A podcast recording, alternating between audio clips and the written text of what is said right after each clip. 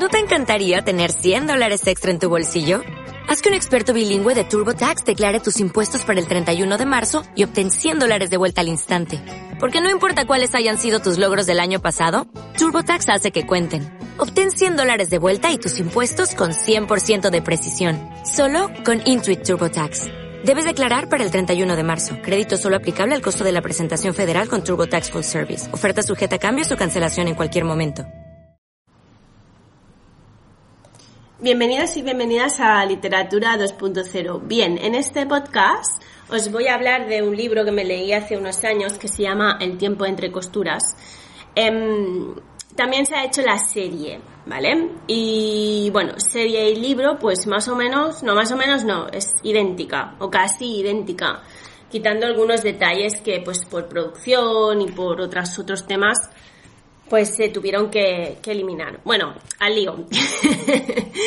es uno de los mejores libros que, me he leído. Bueno, de los mejores, de los, a ver, estoy exagerando, ¿eh? pero sí que me, que me gustó bastante. Es un, como digo, es una novela ágil, con unas descripciones pues bien hechas y concisas. Quiere decir que no se pasa media vida escribiendo un objeto o persona que es de estos libros, bueno, pues que a veces pues cuesta más de entrar, depende si te gusta más o menos la descripción. Em, es bastante visual y en un momento sabes cómo es aquella habitación o personaje. Y mm, como digo, como he dicho antes, pues la serie es idéntica al libro y quizás tiene algunas, pues eso, algunas variaciones, em, pero vamos, que son bastante poco, es bastante poco, son mínimas. Eh, Ah, otra cosa que se me había olvidado de decir antes es que es más que en algunos making of del capítulo de, de, los capítulos han han hilado mucho mejor alguna historia de algún personaje, como por ejemplo el, el galán o el novio formal de, de, la protagonista, ¿no? Y bueno, tampoco os quiero desvelar de qué va la novela, porque si no, no tiene gracia. ya que es una historia totalmente diferente y trata temas que jamás te, bueno, pues que jamás te explican en clase, ¿no? En clase de historia.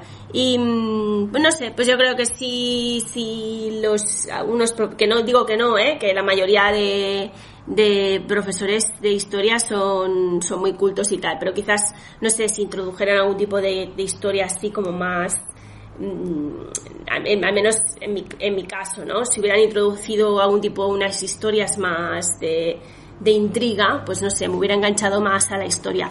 Cosa que tengo que decir, a mí me gustaba la historia.